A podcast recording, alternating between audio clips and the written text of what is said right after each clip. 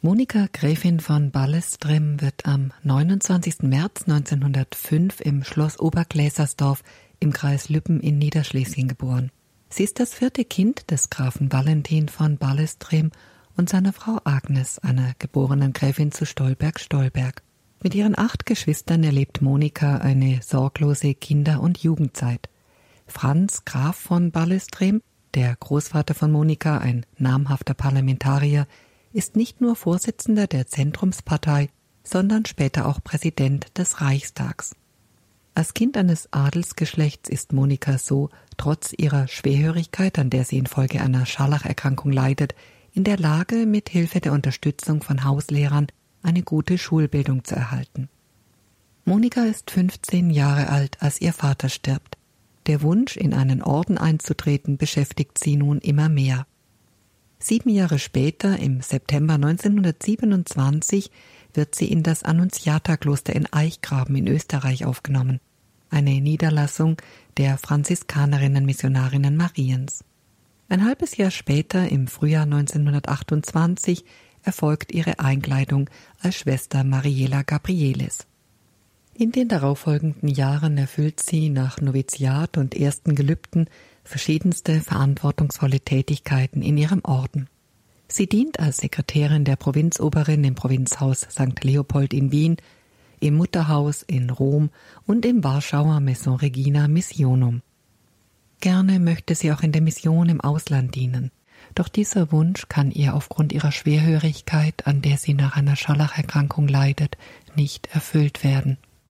Nach zwei Jahren verlässt sie Oberösterreich und geht in das Dreikönigskloster im oberschlesischen Katscha, wo sie auch bis zum Ende ihres kurzen Lebens bleiben wird.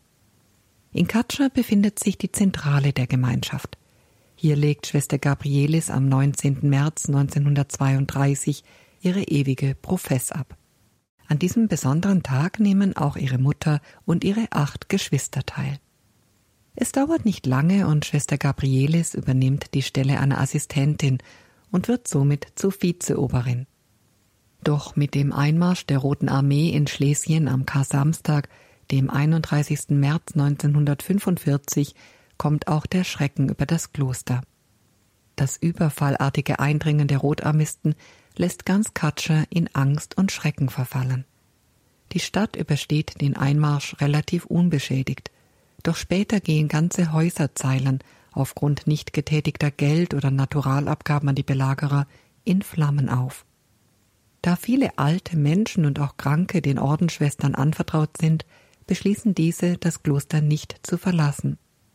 Doch den Mitschwestern von Schwester Gabrielis erscheint es im Nachhinein, als habe ihre Mitschwester das Martyrium gesucht denn sie entscheidet sich für das Bleiben im Dreikönigskloster, als sie von der Oberin die Gewissheit erhält, dass es ein Martyrium ist, wenn man für die Tugend der Keuschheit stirbt. Während der Zeit der Liturgiefeier der Klostergemeinschaft in deren Oratorium kommt es am Morgen zu einem Eindringen von Soldaten. Einige Klosterfrauen, unter ihnen auch Schwester Gabrielis, konsumieren rasch die konsekrierten Hostien. Den ganzen Tag stehen die Schwestern unter großer Anspannung. Am Abend müssen sie sich auf dem Hof aufstellen und werden bedrängt. Als die Soldaten Wein verlangen und mit einem Priester weggehen, um diesen zu holen, nutzen die Ordensfrauen diese Gelegenheit zur Flucht in das Refektorium. Außerhalb hört man die Schreie gequälter Katscher, die sich in das Kloster geflüchtet haben. Bedrohlich wird die Lage erneut kurz vor Mitternacht. Die Schwestern liegen erschöpft und müde im Refektorium auf dem Boden, als die Soldaten eindringen und einer von ihnen nach einer der Schwestern verlangt. Es kommt zu Handgreiflichkeiten und bei dem Versuch eines Soldaten, eine der Schwestern zu vergewaltigen, reißt Schwester Gabrielis den zudringlichen Täter auf den Boden, wobei sie selbst zu Boden fällt. Der Soldat schlägt sie mehrmals heftig auf den Kopf, zielt mit seiner Waffe auf sie und gibt schließlich einen Schuss auf sie ab. Schwester Gabrielis ist sofort bewusstlos und verblutet an ihrer Verletzung in den ersten Stunden des Ostersonntags, dem 1. April 1945. Ihr Leichnam wird notdürftig und ohne Sarg auf dem Feld hinter dem Kloster bestattet. Eine andere Möglichkeit gibt es zu diesem Zeitpunkt nicht. Die deutschen und österreichischen Schwestern werden vertrieben und erst einen Monat später können die einheimischen Schwestern wieder in das Kloster zurückkehren. Doch das mutige Wirken von Schwester Gabrielis bleibt nicht lange unbemerkt, so dass anderthalb Jahre nach dem gewaltsamen Tod der Ordensfrau die Exhumierung vorgenommen wird. Auffallend ist, dass bei der Ausgrabung keinerlei Verwesungszeichen zu erkennen sind. Die Kleidung ist unversehrt und das Gesicht der Toten kaum verändert. Die Provinzialoberin, die zur Visitation von Warschau nach Katscha kommt, veranlasst darüber hinaus die Bestattung in einem Sarg auf dem örtlichen Friedhof. Da es sich um eine Deutsche handelt, wird sie zwar bei den Gräbern der Ordensfrauen bestattet, ein Leichenzug durch die Stadt wird jedoch nicht genehmigt. Eine der Zeugenaussagen zu den Geschehnissen in Katscha in der Nacht zum Ostersonntag kommt vom damaligen Ortspfarrer.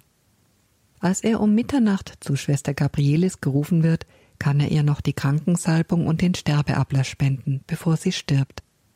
Ein Sterbebildchen, das die Verwandten für die Blutzeugin 1945 drucken lassen, darf nicht mit dem ursprünglich vorgesehenen Text versehen werden, von einem russischen Soldaten ermordet, da alles unterbunden wird, was mit einer Kritik an den Besatzungsmächten zusammenhängen könnte. Der Text lautet entsprechend tödlich verunglückt.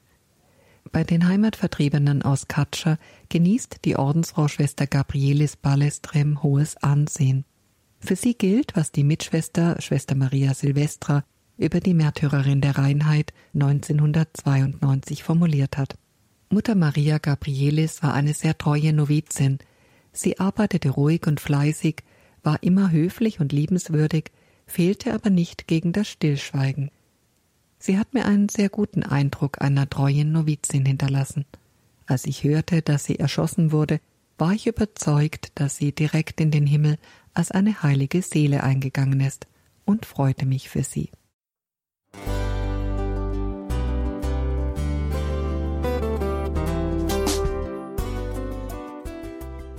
Liebe Zuhörerinnen und Zuhörer, vielen Dank, dass Sie unser CD- und Podcast-Angebot in Anspruch nehmen.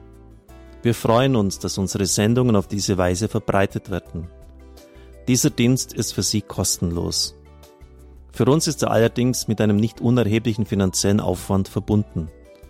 Deshalb sind wir für jede Spende dankbar. Alle Bankverbindungen unserer Spendenkontos können Sie über unsere Homepage horeb.org unter dem Menüpunkt Spenden einsehen.